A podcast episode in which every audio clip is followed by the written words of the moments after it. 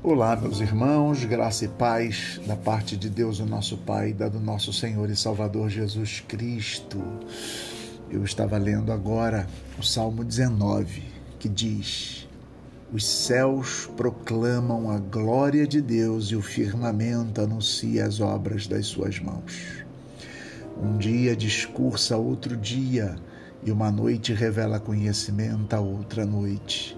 Não há linguagem nem palavras, e deles não se ouve nenhum som.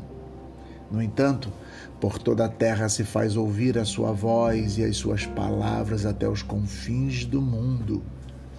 Aí pôs uma tenda para o sol, o qual, como noivo que sai dos seus aposentos, se regozija como herói a percorrer o seu caminho, principia numa extremidade dos céus e até a outra vai o seu percurso e nada refoge o seu calor.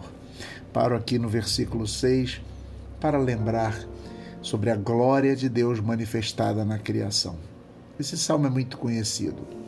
E eu, na verdade, fiz referência a esse salmo, pois eu estava lendo Fernando Pessoa, que diz assim: Às vezes ouço passar o vento, e só de ouvir o vento passar, vale a pena ter nascido. A experiência da poesia de Fernando Pessoa é de que vale a pena existir por perceber a natureza, por perceber a vida, por perceber o vento. Será que nós estamos olhando para a vida com um olhar muito ruim? Ou será que estamos percebendo a glória de Deus em cada momento, em cada fenômeno? Se olharmos a vida e percebermos a glória de Deus na criação, nós poderemos de fato compreender um sentido maior para a vida. Eu faço esse desafio a você.